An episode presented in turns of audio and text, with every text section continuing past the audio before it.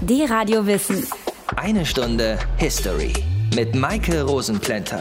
Es gibt kaum eine Religion, deren Anhänger so oft Opfer von Diskriminierung, Unterdrückung und Mord wurden wie das Judentum. Ganz aktuell wieder in den USA nimmt der Antisemitismus zu. Jüdische Friedhöfe werden zum Beispiel geschändet und jüdische Einrichtungen bedroht. Dann gab es natürlich den Holocaust, die massenhafte Vernichtung von Menschen jüdischen Glaubens durch Nazi-Deutschland. Aber auch schon davor gab es über die Jahrhunderte immer wieder Pogrome, Massaker und Vertreibungen. Und das nicht nur in Deutschland, sondern in ganz Europa. Wir schauen heute in eine Stunde History auf das Alhambra-Edikt, mit dem 1492 alle Juden in Spanien gezwungen wurden, entweder ihre Heimat zu verlassen oder dem christlichen Glauben beizutreten. Und dabei habe ich Unterstützung. Aus den prallgefüllten Schatzkammern der Menschheitsgeschichte. Euer D-Radio-Wissenhistoriker Dr. Matthias von Hellfeld. Hallo Matthias. Hi. Wir müssen ein bisschen vor dem Alhambra-Edikt einsteigen, um sozusagen das ganze Bild auszurollen. Los geht's mit der Rückeroberung Spaniens, der Reconquista. Wieso musste Spanien überhaupt zurückerobert werden? Ja, wenn wir da uns mal zurückerinnern, ist da schon fast eine amüsante Geschichte in Anführungsstrichen gesagt. Am Beginn, nämlich im Jahr 711, war es muslimischen Truppen unter der Führung eines gewissen Tariq ibn Ziyad gelungen, von Nordafrika nach Spanien überzusetzen, bei Gibraltar natürlich. Am Beginn des 8. Jahrhunderts war der Islam gerade mal 70, 80 Jahre alt und er breitete sich mit großer Geschwindigkeit aus in Afrika, in der arabischen Welt und zum Beispiel im heutigen Iran wurden islamische Reiche ins Leben gerufen und natürlich hatten sie auch Europa im Blick, wo ja mehrheitlich Christen wohnten. 711 also setzte ein muslimisches Heer, genauer gesagt waren es die Mauren, nach Spanien über und dieses Heer sah sich dort gut ausgebildeten, schwer bewaffneten Westgoten gegenüber, die natürlich allesamt wild entschlossen waren, ihr Land zu verteidigen. Daraufhin bemerkte Ibn Siyad Angst bei seinen Kämpfern und spielte sich auf als Motivationskünstler, denn er ließ kurzerhand ihre Boote zerstören, mit denen sie übergesetzt hatten. Also konnten sie nicht mehr fliehen, also mussten sie kämpfen und zwar um ihr Leben und sie gewannen gegen die Westgoten in einer Schlacht südlich von Sevilla. Und von da an war dann Spanien unter muslimischer Herrschaft. Mal von der Eroberungslust anderer mittelalterlicher Heere ausgehend, nehme ich an, das hat ihnen nicht wirklich gereicht, sondern sie wollten mehr. Sie wollten auf jeden Fall mehr, nämlich nachdem sie die spanische Halbinsel mehr oder weniger komplett für sich gewonnen hatten, wollten sie weiter nach Frankreich, also Richtung Mitteleuropa. Das taten sie auch und es eilte ihnen ein furchtbarer Ruf voraus. Sie würden nämlich christliche Kirchen niederbrennen oder mindestens plündern. Sie könnten rückwärts reiten und dabei auch noch Pfeile abschießen oder Speere werfen. Also kurz gesagt, die Christen hatten die Hosen voll, sie sammelten ein Heer, das von den Chronisten jener Jahre erstaunlicherweise als das Heer der Europäer bezeichnet wurde. Und sie stellten sich 732 in einer Schlacht an der Römerstraße zwischen Tours und Poitiers den Mauren und Sie gewannen zur Überraschung aller. Danach schrieben die Chronisten, seien die Europäer wieder zurück in ihre Vaterländer gegangen und die Mauren hätten sich nach Spanien zurückgezogen. Also eine erste gemeinsame europäische Aktion? Also wenn man gut will und ein großer Europäer ist, dann kann man das so sehen. Ganz so weit würde ich nicht gehen, aber die in Mitteleuropa lebenden Stämme, Franken beispielsweise, Merowinger, Bayern oder Sachsen, sie waren sich offenbar darin einig, dass sie die Mauren vertreiben wollten. Und darin wurden sie natürlich vom Papst in Rom unterstützt, der im Falle einer Niederlage wohl um sein Leben hätte bangen müssen. Nach 732 übrigens lebten die Mauren in Spanien, abgesehen vom Königreich Leon, von Galizien, Kantabrien, Navarra und der Grafschaft Barcelona im Norden des Landes.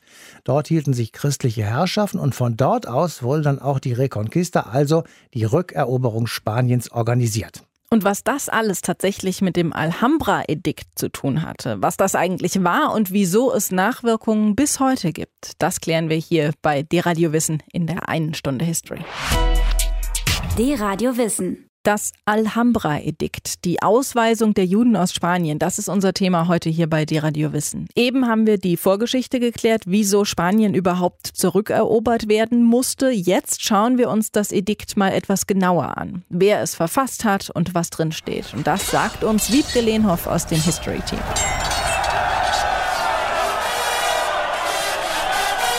Am 2. Januar 1492 hat das spanische Herrscherpaar Ferdinand und Isabella es geschafft. Ihre Truppen haben die iberische Halbinsel zurückerobert von den Mauren. Die letzte maurische Bastion ist das Emirat Granada im Süden gewesen mit der Palastanlage Alhambra. Dort hat der muslimische Herrscher Boabdil nach langer Belagerung kapituliert und übergibt nun den katholischen Königen Ferdinand und Isabella sein Reich. Die haben damit das Ziel der Reconquista erfüllt, nämlich 700 Jahre maurische Herrschaft in Spanien zu beenden. Der Fall Granadas wird als großer Sieg der Christenheit gefeiert.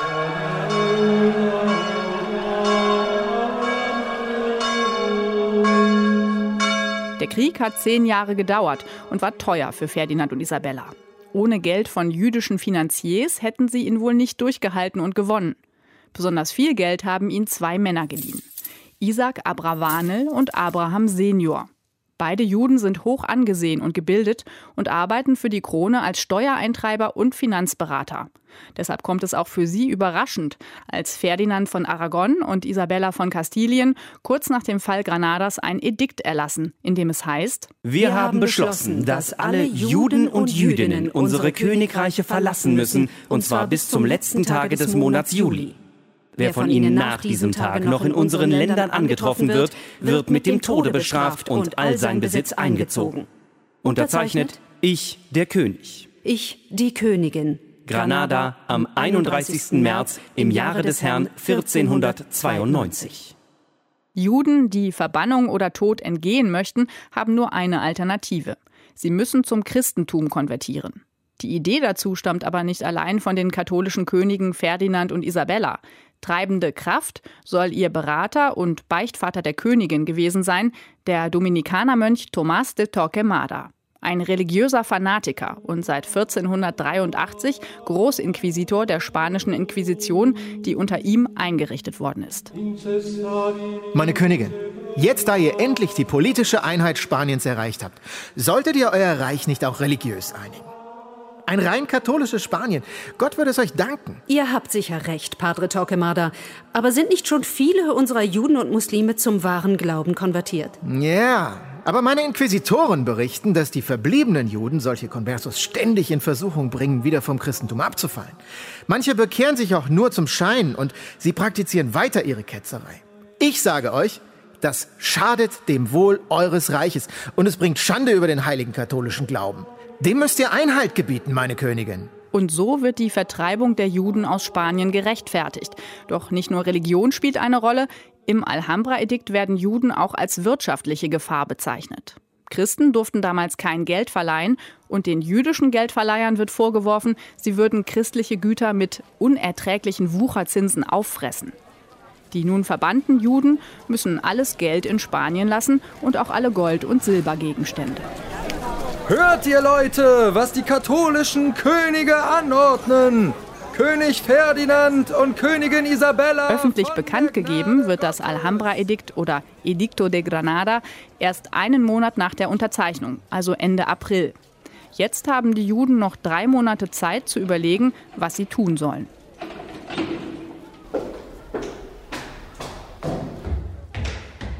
Samuel, was ist da draußen los? Ach, schreckliche Nachrichten, meine Liebe. Die katholischen Könige. Sie wollen uns Juden nun endgültig aus dem Land haben. Es sei denn, wir werden Christen. Oh, wie können wir einfach so unseren Glauben aufgeben oder unsere Heimat verlassen? Ja, ich weiß. Sollen wir alles zurücklassen, was unsere Ahnen über Jahrhunderte aufgebaut haben? Nein! Und, und wenn wir konvertieren und heimlich unseren Glauben weiterleben? Ja, das ging mir auch durch den Sinn. Aber Denk an all die Anfeindungen in den letzten Jahren hier. Und Vetter David ist doch damals auch konvertiert, um seine Ruhe zu haben. Und dann hat ihn jemand bei der Inquisition angeschwärzt und er hat alles verloren. Mit Glück hat er sein Leben behalten. Du hast recht. Wir haben keine Wahl. Aber wo sollen wir hin? Griechenland? Ja. Ja, versuchen wir es bei deiner Familie dort. Komm, lass uns packen. Aber ich sage dir, den Hausschlüssel, den nehmen wir mit. Wer weiß, wozu der noch gut ist. Und diese Hausschlüssel, die sind in den Familien weitergegeben worden. 500 Jahre lang wurden sie vererbt, von Generation zu Generation. Heute gelten diese Hausschlüssel als Beleg dafür, dass die Besitzer damals tatsächlich vertrieben wurden. Und deswegen, wegen Schlüsseln, bekommen ihre Nachfahren heute einen europäischen Pass. Wegen Schlüsseln, die 500 Jahre lang in den Familien weitervererbt wurden. Finde ich faszinierend. Wiebke Lehnhoff hat uns die Geschichte des Alhambra-Ediktes erzählt, durch das tausende Juden aus Spanien vertrieben oder zur Taufe gezwungen wurden. Die Radio Wissen hier, eine Stunde History. Wir sprechen heute über das Alhambra-Edikt, müssen aber vorher noch mal zurück zur Rückeroberung Spaniens, zur Reconquista. Matthias, hat diese Reconquista im ganzen Mittelalter stattgefunden? Nein, also sie hat nicht, nicht jeden Tag, aber sie war schon ein dauerhaftes Thema. Es war eine Aufgabe, der sich die christlichen Herrscher in Europa stellten, weil da preilten ja zwei Welten nun wirklich aufeinander und die christliche Welt wurde natürlich angefeuert vom Papst, der die Muslime vom Kontinent haben wollte, weil er immer in der Sorge lebte, dass sie eines Tages eben doch vor den Toren des Vatikans stehen würden und seinem Pontifikat möglicherweise eben ein jähes Ende bereiten könnten. Mit modernen Worten würde man diese Reconquista heute vielleicht als Heiligen Krieg bezeichnen, den aber die Christen gegen die die Muslime führten und eben nicht umgekehrt. Ging es denn für die europäischen Fürsten tatsächlich nur um einen Glaubenskrieg oder gab es da noch andere Motive? Das ist vermutlich nicht so einfach zu beantworten. Für manche Könige oder Fürsten, die eben dem Papst nahestanden und sich von seiner Gunst möglicherweise etwas erwartet haben, wird es schon ein wichtiges Argument gewesen sein, die Religion. Aber es gibt auch Historiker, die sagen, dass es genauso oft um materielle Dinge ging, also etwa um Landgewinne oder Ausweitung des eigenen Machtbereichs. Die im Norden Spaniens gelegenen Königreiche, also etwa Kastilien oder Leon, versprachen sich nach einer erfolgreichen Vertreibung natürlich die Macht und die Herrschaft über ganz Spanien, was dann ja 1492 auch tatsächlich geschah. Gleichzeitig aber zogen sie eben auch eine streng katholische Herrschaft über das Land auf. Da haben sich also, wie man so sehen kann, verschiedene Motivationen offenbar miteinander vermischt. Und zu diesen Vertreibungen, die du eben schon erwähnt hast, gehört ja auch die der Juden, also das, was das Alhambra-Edikt festgelegt hat, oder? Ja, das gehörte eben auch dazu, wenn man das alles in Anführungsstrichen sagt, aber dabei konnte man eben auch auf den Rückhalt des Papstes setzen. Das Mittelalter, das haben wir ja schon gesagt, ist gekennzeichnet von einer Vielzahl Vielzahl von antijüdischen Pogromen, von antijüdischen Gesetzen und Verordnungen, weil die Christen eben den Juden pauschal vorgeworfen haben, sie seien verantwortlich für den Tod von Jesus von Nazareth. Deshalb so ihre irrsinnige Vorstellung sei es eben richtig, den Juden in Europa das Leben so schwer wie irgend möglich zu machen. Und der Schlachtruf Vertreibung oder Taufe oder schlimmer noch Tod oder Taufe, der war für Juden in Europa schon oft zu hören gewesen. Insofern reiht sich das Alhambra-Edikt in eine Reihe von antijüdischen Erlassen, Pogromen und Vertreibungen in Europa ein. Neu allerdings ist, dass dieses Edikt zum ersten Mal das alles auf einem staatlichen Dokument schriftlich festhält. Und dieses Edikt galt für alle Juden in Spanien? Ja, und zwar auch für diejenigen Juden, ohne deren finanzielle Hilfe der Kampf gegen die Muslime nicht hätte durchgeführt werden können. Am 31. März 1492 wurde das Alhambra-Edikt unterschrieben. Dann hatten die spanischen Juden vier Monate Zeit, sich zu entscheiden, Heimat verlassen oder zum christlichen Glauben konvertieren. Danke, Matthias. Die Radio Wissen. Eine Stunde History. Was würdet ihr machen, wenn man euch vor die Wahl stellen würde? Verlasst eure Heimat oder verratet euren Glauben?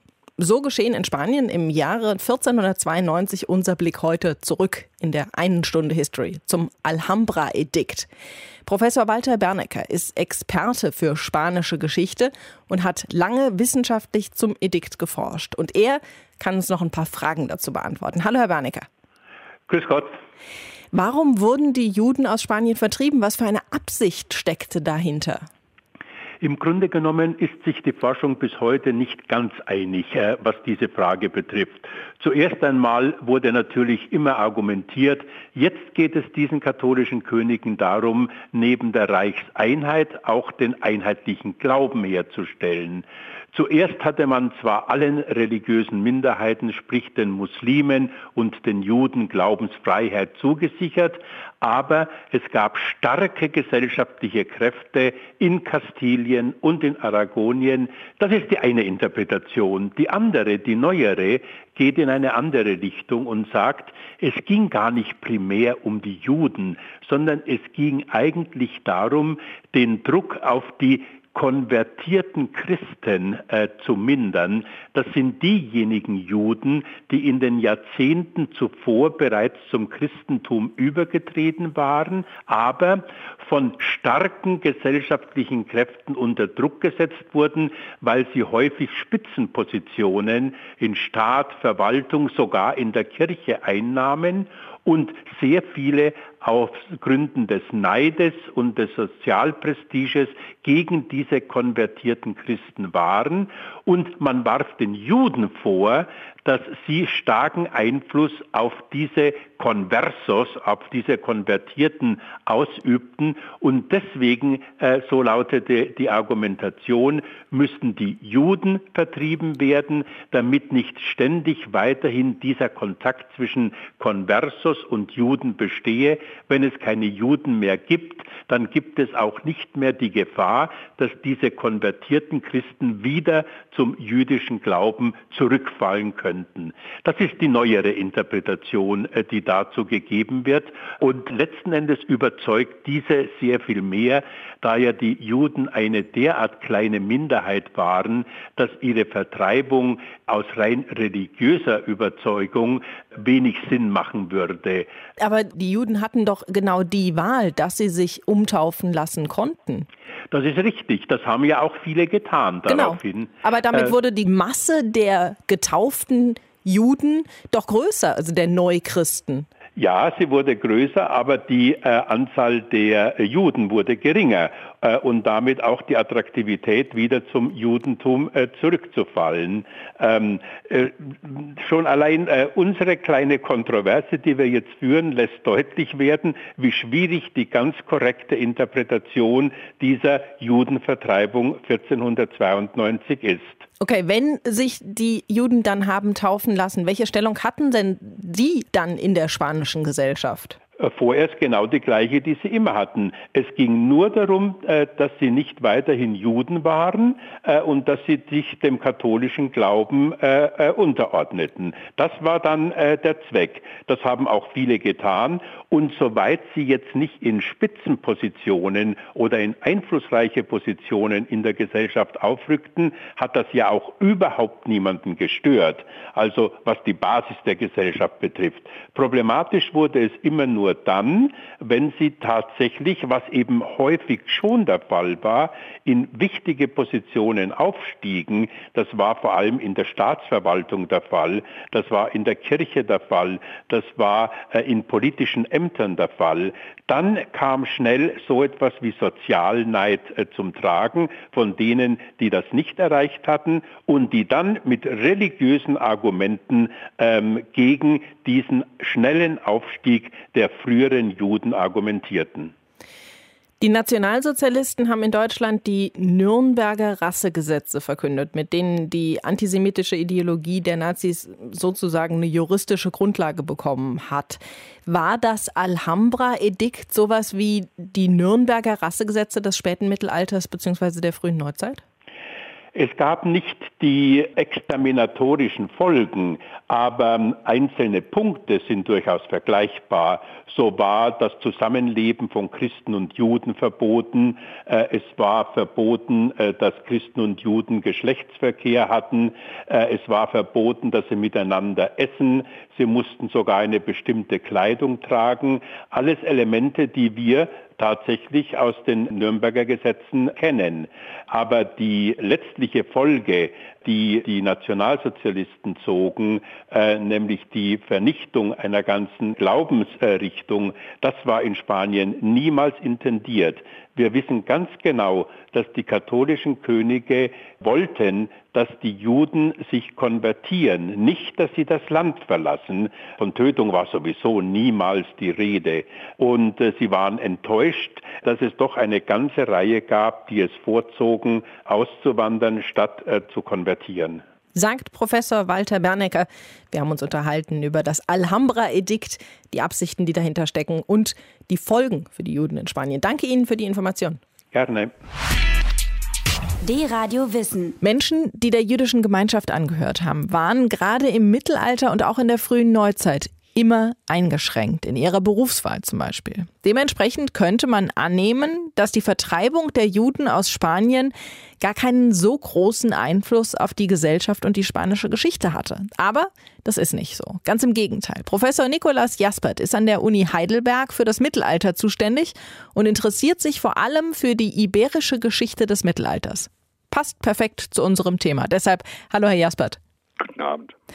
Über so viele Jahrhunderte hinweg konkrete Zahlen zu kennen, das ist ja häufig ein bisschen schwierig. Aber wir sprechen heute über die Vertreibung oder Taufe einer ganzen Religionsgemeinschaft. Kennen Sie Zahlen, wie viele Juden nach 1492 noch in Spanien gelebt haben? Ja, das ist in der Tat eine schwierig zu beantwortende Frage. Ähm, die Fachleute gehen davon aus, dass äh, zwischen 240 und 300.000, und jetzt wird es kompliziert, Juden und ehemalige Juden, also zum Christentum konvertierte ehemalige Juden, ähm, Ende des 15. Jahrhunderts in Kastilien und Aragon lebten. Viele von ihnen, rund 150.000, waren schon vor 1492 zum Christentum konvertiert und circa 50.000 konvertierten nach 1492, also in den Jahren danach, zum Christentum. Und die übrig gebliebenen 40 bis 100.000 Juden waren diejenigen, die dann emigrieren mussten, die auswandern mussten. Wohin sind diese ganzen Menschen denn geflohen? Haben die andere europäische Staaten aufgenommen? Nicht so sehr andere europäische Staaten, die ja ähm, auch christlich beherrscht waren und ohnehin nicht so große jüdische Gemeinden aufwiesen, sondern die meisten Juden äh, wanderten nach Süden aus, also nach Nordafrika, Marokko, Algerien, auch Tunesien und dann auch weiter nach Osten ins Osmanische Reich, äh, wo bedeutende Gemeinschaften entstanden, sephardischer Juden, also ähm, von Juden, die von der Iberischen Halbinsel stammten, etwa in Thessaloniki im heutigen Griechenland oder in Izmir in der heutigen Türkei. Und in Europa gab es schon einige Orte, äh, wohin äh, spanische Juden flohen. Zuerst nach Portugal, aber das ging auch nur einige Jahre gut und dann wurde ein ähnliches Edikt eben dort auch erlassen.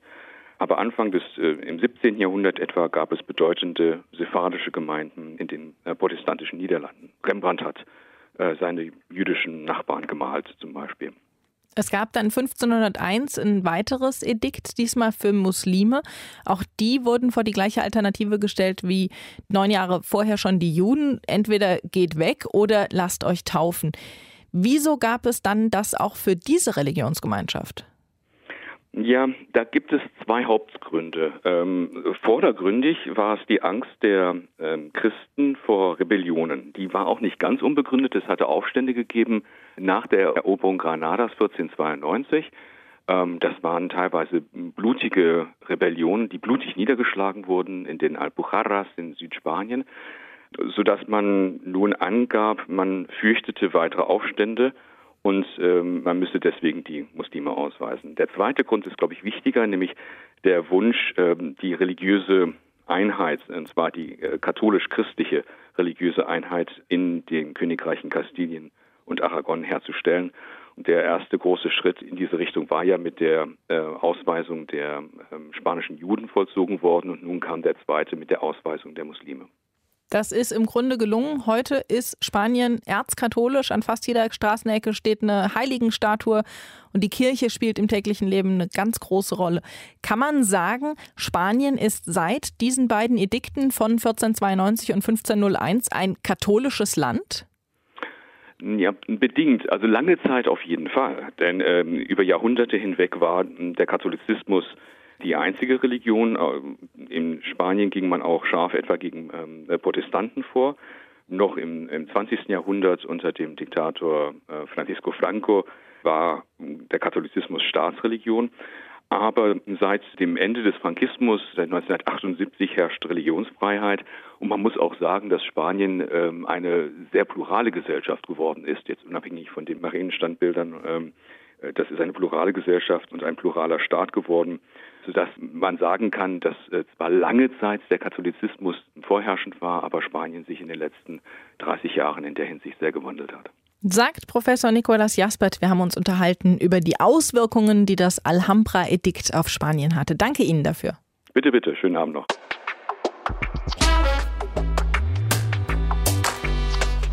D-Radio Wissen hier eine Stunde History. Wir sprechen heute über das Alhambra-Edikt. Damit wurden die spanischen Juden vor die Alternative gestellt, Taufe oder Ausreise.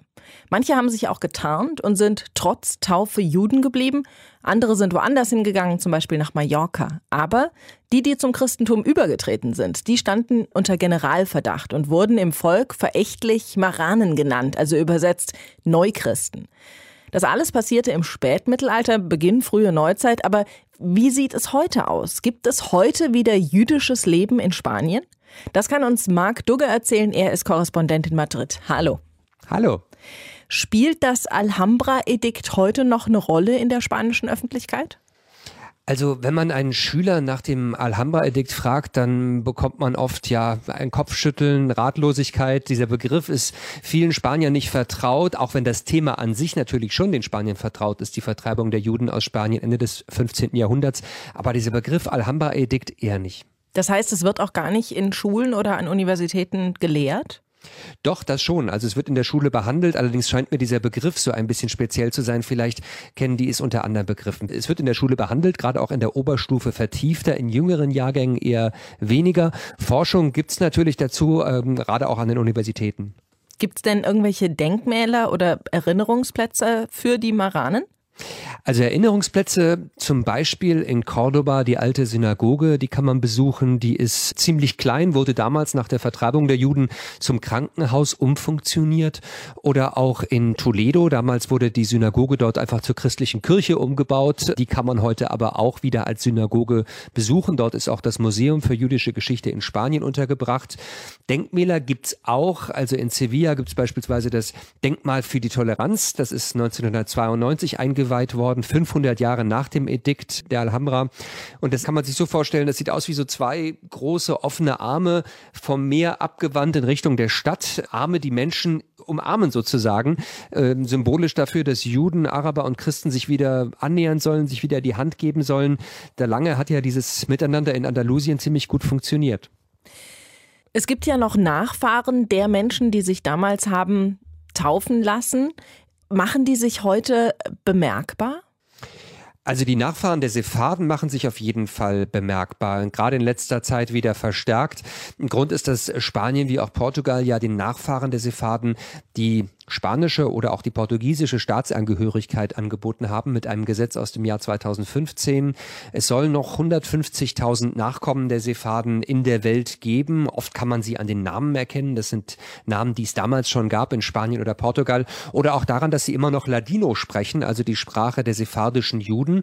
Und die können sich bewerben. Das muss dann sozusagen die jüdische Gemeinde in Lissabon oder in Madrid zertifizieren, dass es wirklich Nachkommen sind. Und dann könnten sie also einen EU-Pass haben. Ganz interessant, ganz reizvoll für Menschen, gerade auch in Ländern, in denen sie befürchten, künftig stärkerer Verfolgung ausgesetzt zu sein oder in denen sie nicht besonders gute Perspektiven für sich sehen. Es gibt wohl jetzt auch gerade wieder verstärkt Nachfragen aus der Türkei. Und ja, manche haben wirklich noch eine emotionale Beziehung auch zu Spanien und Portugal. Viele haben sogar zum Beispiel noch den Schlüssel ihres Hauses, äh, das sie vor 500 Jahren verlassen mussten. Und da kann man sich vorstellen, welchen emotionalen Wert das damals hat. 4500 Menschen haben zum Beispiel jetzt auch schon die spanische Staatsangehörigkeit bekommen. Und ähm, es gehen viele davon aus, dass es noch einige mehr werden. Wie ist es denn in der modernen spanischen Bevölkerung? Ist da noch ein Antisemitismus zu spüren? Also Antisemitismus ist eigentlich nicht zu spüren, kein offener zumindest. Äh, es gibt keine dezidiert rechtsextremen Parteien in Spanien. Allerdings, wenn man mit Juden spricht, vermittelt sich, dass da viele trotzdem ein mulmiges Gefühl haben, denn Spanien war ja auch lange Jahre von Diktator Francisco Franco regiert, ein rechtsextremer Diktator, der teilweise mit Hitler sich alliiert hat. Und insofern ist da immer auch so die Befürchtung, dass da wieder was aufkeimen könnte. Nichtsdestotrotz, also heute leben rund 50.000 Juden in Spanien, die Hälfte davon in Madrid. Die kommen teilweise aus Marokko, wo sie in den 50er Jahren nach Spanien gekommen sind, aus Argentinien oder zuletzt auch aus äh, Venezuela. Aber irgendwie sind sie trotzdem wenig sichtbar. Es gibt wenig sichtbares Leben der jüdischen Gemeinde in Spanien und man findet zum Beispiel auch kaum koschere Produkte in Supermärkten. Also sie sind da, aber sie machen nicht so richtig laut äh, von sich reden und insofern ist es noch ein ganzer Weg hin zurück zur Normalität in Spanien. Marc Dugge, Korrespondent der ARD in Madrid, hat uns erzählt, wie das jüdische Leben im modernen Spanien aussieht und wie die Spanier zum Alhambra-Edikt stehen. Danke dir für die Einschätzung. Die Radio Wissen. Eine Stunde History. Wir haben uns heute hier bei Eine Stunde History angeschaut, wie es zum Alhambra-Edikt kam, was der Erlass mit dem Land gemacht hat und was mit denen wurde, die versucht haben, einen Kompromiss zu finden, zum Beispiel sich taufen zu lassen, ohne den eigenen Glauben aufzugeben. Jetzt sind wir fast am Ende der Sendung und deshalb ist es Zeit mal zu schauen, was das Ganze jetzt eigentlich mit uns zu tun hat. Das kann uns am besten unser Geschichtsexperte Matthias von Hellfeld erklären. Matthias, das Alhambra-Edikt war 1492 verkündet worden. Wie lange hat es denn gegolten? Äh, ziemlich lange. Wir würden heute sicher sagen, viel zu lange. 1876 erst begann der Prozess, dass Spanien sich von diesem Edikt so allmählich verabschiedet hat. Dann nämlich wurde das Einreiseverbot für Juden nach Spanien aufgehoben. Also knapp 385 Jahre war es in vollem Umfang in Kraft, was es für Juden nicht möglich machte, offiziell als Juden in Spanien zu leben. Diejenigen, die sich als Christen tarnten und im Geheimen am Judentum festhielten, mussten mit extrem schweren Strafen rechnen. In der Zeit der Franco-Diktatur wurde dann 1968 das Alhambra-Edikt für unwirksam erklärt, aber erst König Juan Carlos setzte es am 1. April 1992 offiziell außer Kraft. Da hatten wir immerhin schon den 500. Jahrestag. Das ist noch nicht lange her und das ist eine echt lange Zeit. Was ist denn heute? Naja, die spanische Regierung hat den Sepharden, also den spanischen Juden, ein Rückkehrrecht eingeräumt und dabei festgestellt, dass der spanische Staat eine historische Schuld abzutragen habe. Das ist sicher richtig. Und die Maßnahme, den Nachfahren der damals vertriebenen Juden ein vorrangiges Rückkehrrecht zu geben, ist gut. Wir kennen das ja aus unserer eigenen deutschen Geschichte. Irgendwann holt uns die Geschichte ein, wenn wir nicht sorgsam mit unserer Tagespolitik umgehen, denn, und jetzt kommt der Lehrsatz für heute, Politik von heute ist die Geschichte von morgen und umgekehrt, Geschichte war schon einmal schlichte Tagespolitik. Und da müssen wir uns ja tatsächlich Tag für Tag immer wieder an die eigene Nase packen, damit sich die Geschichte nicht wiederholt. Um Politik geht es nächste Woche bei einer Stunde History, nämlich um die Gründung der unabhängigen Sozialdemokratischen Partei Deutschlands, USPD. 1917 war das. Diese Partei wurde von ehemaligen Mitgliedern der SPD gegründet, die mit der Politik der Partei nicht mehr einverstanden waren. Bis dahin wünsche ich euch eine schöne Woche. Bis dann. D-Radio Wissen, eine Stunde History. Jeden Sonntag von 19 bis 20 Uhr. Mehr auf dradiowissen.de